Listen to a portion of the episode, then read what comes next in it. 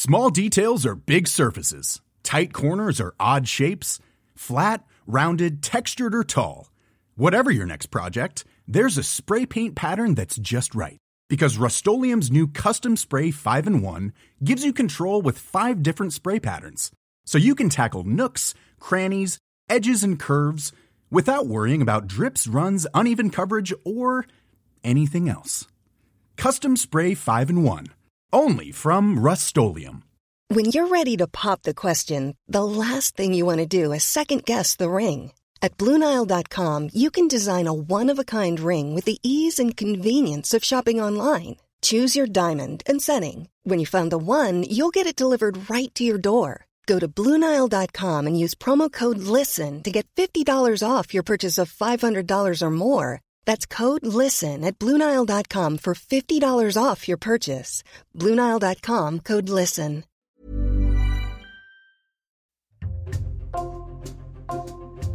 Bonjour, c'est Jules Lavie pour Code Source, le podcast d'actualité du Parisien. Le 21 mai, le Parisien a consacré son dossier de une à un fléau encore méconnu, la soumission chimique. Des viols commis pendant que les victimes sont dans un état comateux et dans plus de la moitié des affaires, les agresseurs sont des proches, souvent un mari, un compagnon ou un parent. Une femme notamment tient à alerter l'opinion publique, Caroline Darian, 44 ans. Son père a drogué sa mère pendant 10 ans pour la violer et la livrer à des inconnus. C'est une affaire que Code Source avait déjà évoquée en janvier, mais aujourd'hui nous avons voulu donner la parole à Caroline Darian pour qu'elle prenne le temps de nous raconter ce qu'elle a vécu. Elle est au micro d'Ambre Rosala.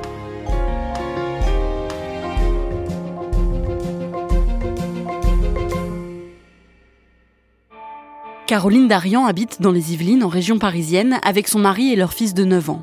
Elle a 44 ans et elle est cadre dans une grande entreprise de communication.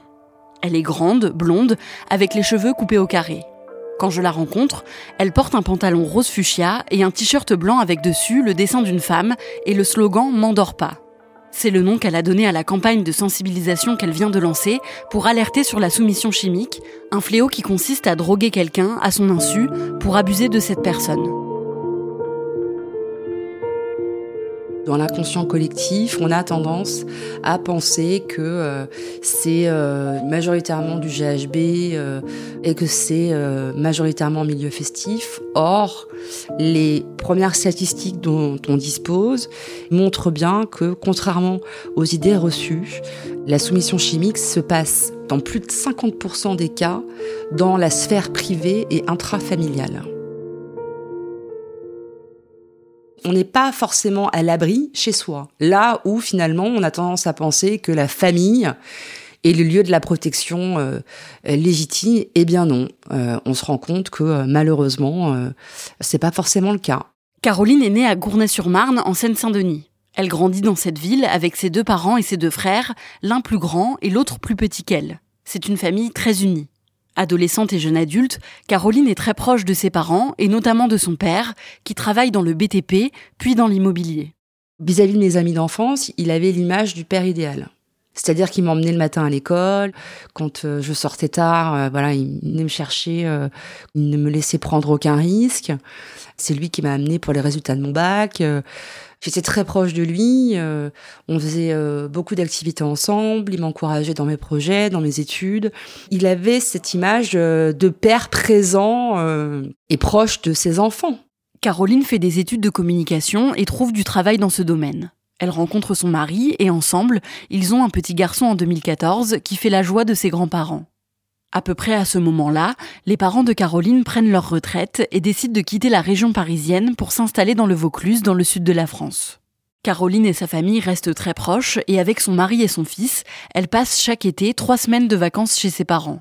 Le reste de l'année, Caroline appelle ses parents et surtout sa mère très régulièrement. Et en 2017, elle remarque que son état de santé commence à se dégrader. Il pouvait arriver euh, une ou deux fois par semaine où j'ai ma mère au téléphone, où je sentais qu'elle était un peu vaseuse, comme euh, quand on est très fatigué ou quand on a euh, bu trop d'alcool, ou on sentait que c'était pas tout à fait net et cohérent. Mais surtout, parfois, elle se souvenait plus des conversations qu'on pouvait avoir ou du fait qu'on s'était eu au téléphone le matin même. Ça nous a tous inquiétés. Ces amnésies n'arrivent jamais quand Caroline ou ses frères sont avec leur mère. Elles se passent quasiment toujours quand leur mère est chez elle, dans le sud. Elle se met à perdre ses cheveux et à beaucoup maigrir. Elle voit plusieurs spécialistes, notamment des neurologues, mais personne ne comprend ce qui lui arrive. Le lundi 2 novembre 2020, Caroline, qui a 42 ans, est en télétravail chez elle. Elle cherche à joindre sa mère pour avoir des nouvelles, sans succès.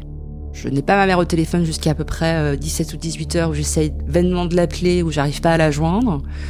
Et elle me rappelle à 20h25 pour m'expliquer que euh, elle a passé une bonne partie de sa journée au commissariat pour euh, apprendre que bah, son mari, mon père, la droguait depuis plusieurs années pour abuser d'elle et la faire abuser par d'autres hommes. Et à ce moment-là, elle me parle de plusieurs dizaines d'hommes.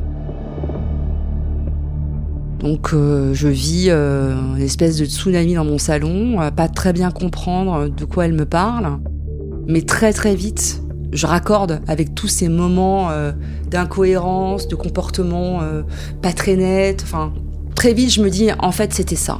Tous les moments où je me suis inquiétée pour sa santé, c'était lié à l'administration de médicaments à des fins criminelles. Et c'est totalement déroutant et déstabilisant parce qu'on se dit mais comment c'est possible?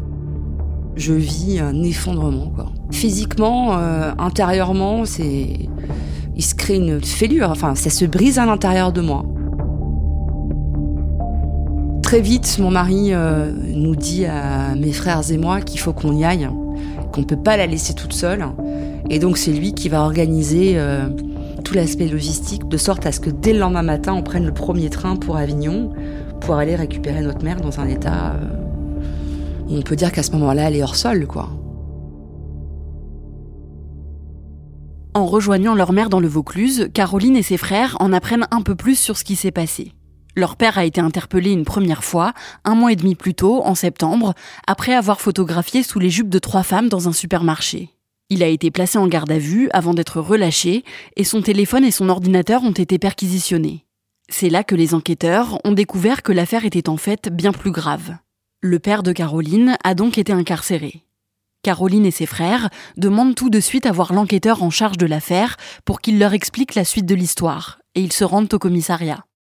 Il nous reçoit dans ce petit bureau avec mes deux frères et euh, je vois un homme qui est très mal à l'aise pour nous. Euh, il sait pas trop comment nous dire les choses euh, parce qu'il sait qu'il va nous annoncer une bombe ce qu'il va nous dire, c'est que notre père a fait des choses très graves et qu'il les a reconnues en partie. Il nous dit, voilà, est à euh, une quarantaine d'auteurs euh, qui ont abusé de votre maman sur ordre de votre père.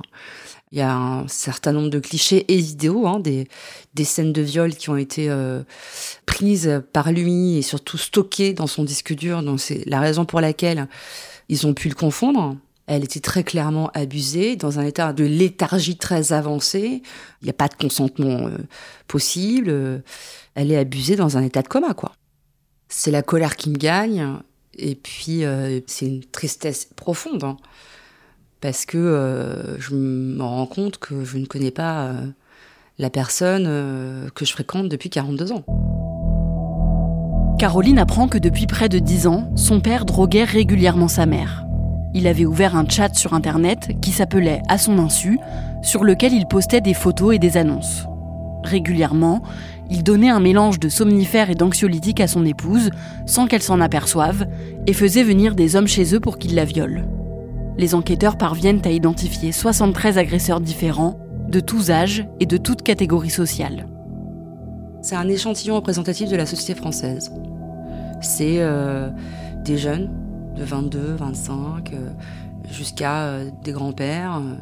Majoritairement, ils sont installés dans la société. On ne parle pas de, marginaux. Hein. C'est vraiment des gens, euh, pour la plupart, qui ont une famille, soit sont mariés, soit sont en couple, soit sont pères de famille. Ils ont tous ce point en commun d'être monsieur tout le monde. Après ce premier entretien avec la police, Caroline et ses frères rentrent chez leur mère. Et tout de suite, il l'aide à faire ses cartons pour qu'elle puisse déménager le plus rapidement possible. Et puis en fin d'après-midi, on me rappelle. Et on dit, il faut que vous repassiez au commissariat, euh, madame, parce que euh, on a des choses à vous remettre, il faut qu'on vous, remette les choses. Je dis, mais je comprends pas, euh, ça peut pas attendre demain. Non, non, ça ne peut pas attendre demain. Donc je comprends très vite que je vais devoir apprendre des choses qui vont pas me faire plaisir. Donc je reviens au commissariat euh, aux alentours de 18h30 et là je suis reçue dans un bureau par deux officiers de police et ils me disent voilà on a retrouvé des photos de vous, on voudrait savoir si c'est bien de vous dont il s'agit.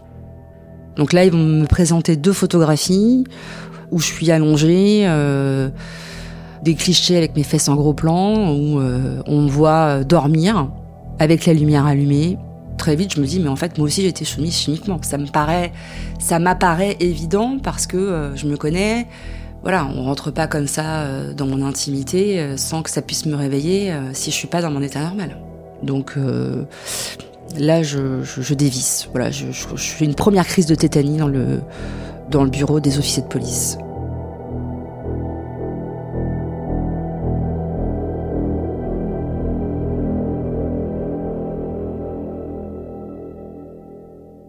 Caroline reprend ses esprits et elle porte immédiatement plainte contre son père. Elle n'arrive pas à dater les photos d'elle qui ont été retrouvées, mais elle sait qu'elles ont été prises à deux moments différents il y a plusieurs années.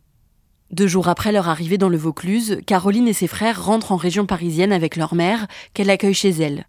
Les jours qui suivent sont très compliqués pour Caroline.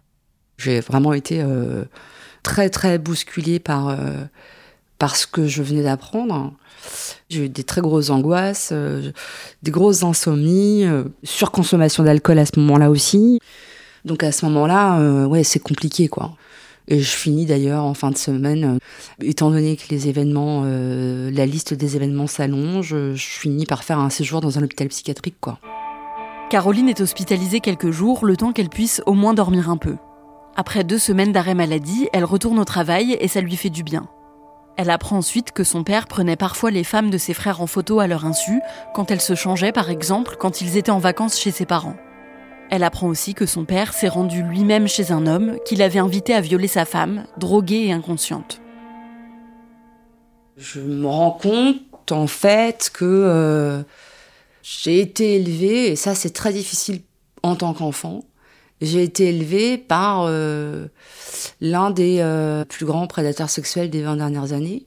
Donc c'est assez compliqué parce que je l'ai pas vu. C'est-à-dire qu'il y avait un, il y avait une face A et il y avait une face B. Et moi, je ne connaissais que la face A.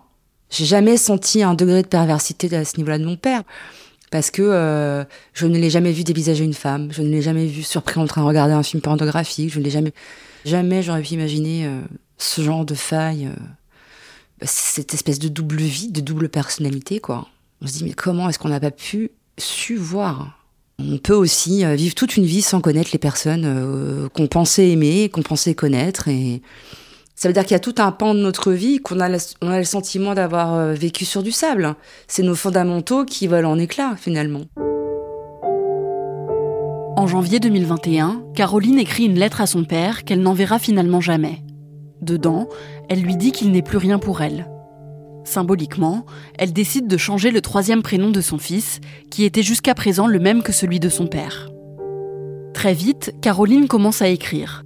Elle tient un journal de bord dans lequel elle raconte tout. Le cataclysme qui vient de toucher sa famille et comment elle-même, sa mère et ses frères le vivent.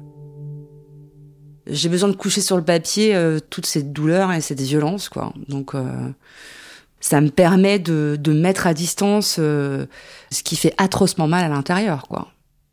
Je me dis, mais chez nous, dans notre cellule familiale, on n'a pas compris.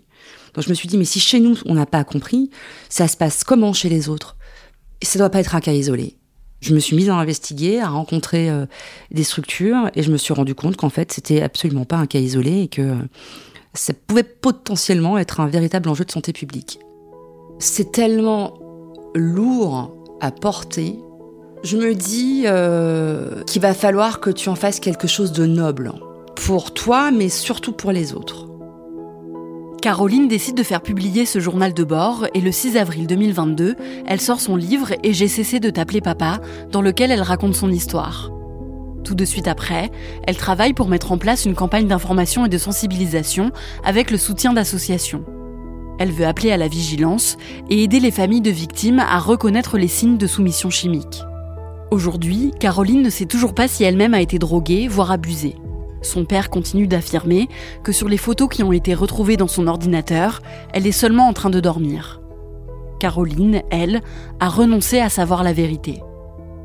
Après deux ans et demi d'instruction, je vois bien qu'en face de moi, j'ai quelqu'un qui ne dira jamais la vérité.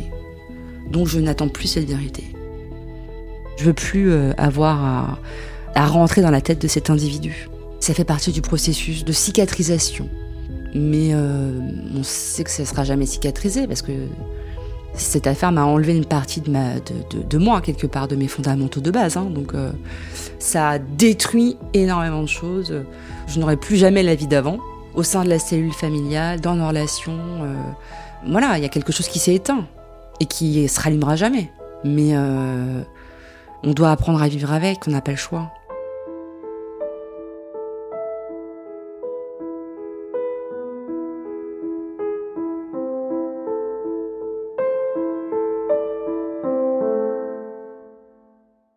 Quand on avait raconté cette affaire le 25 janvier dans Code Source avec le service police-justice du Parisien, on avait aussi précisé que les enquêteurs soupçonnent le père de Caroline Darian d'avoir commis au moins un meurtre en 1991, ce qu'il nie. On peut dire qu'elle n'a plus de père aujourd'hui? Oui, clairement, euh, pendant l'interview, elle a réussi à l'appeler mon père, à dire euh, mon père, mais elle m'a confié que c'était devenu très compliqué pour elle. Aujourd'hui, elle dit plutôt mon géniteur euh, parce qu'elle a complètement tiré un trait sur lui et elle m'a dit qu'elle ne voulait plus jamais le revoir. Et lui, est-ce qu'il a essayé de la contacter? Oui, il lui a envoyé euh, plusieurs lettres depuis la prison où il tente de s'excuser et d'ailleurs il a aussi envoyé euh, d'autres lettres euh, à sa mère et à ses frères.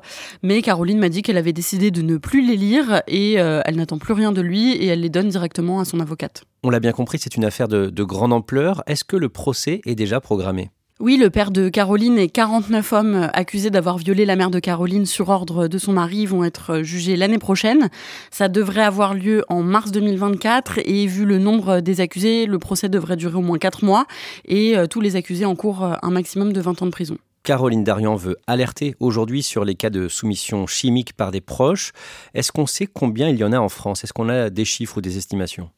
Alors, il y a chaque année en France euh, environ 600 signalements de soumission chimique par un proche euh, selon la NSM, donc l'Agence nationale de sécurité du médicament. Mais Caroline m'a expliqué que c'était un nombre qui était probablement euh, largement sous-estimé parce que la soumission chimique, c'est très difficile à détecter, c'est difficile pour les victimes de se rendre compte qu'elles sont victimes et c'est aussi souvent difficile pour elles, même quand elles le savent, d'aller porter plainte contre un proche. Merci Ambre Rosala et merci à Louise Colcombé pour son aide.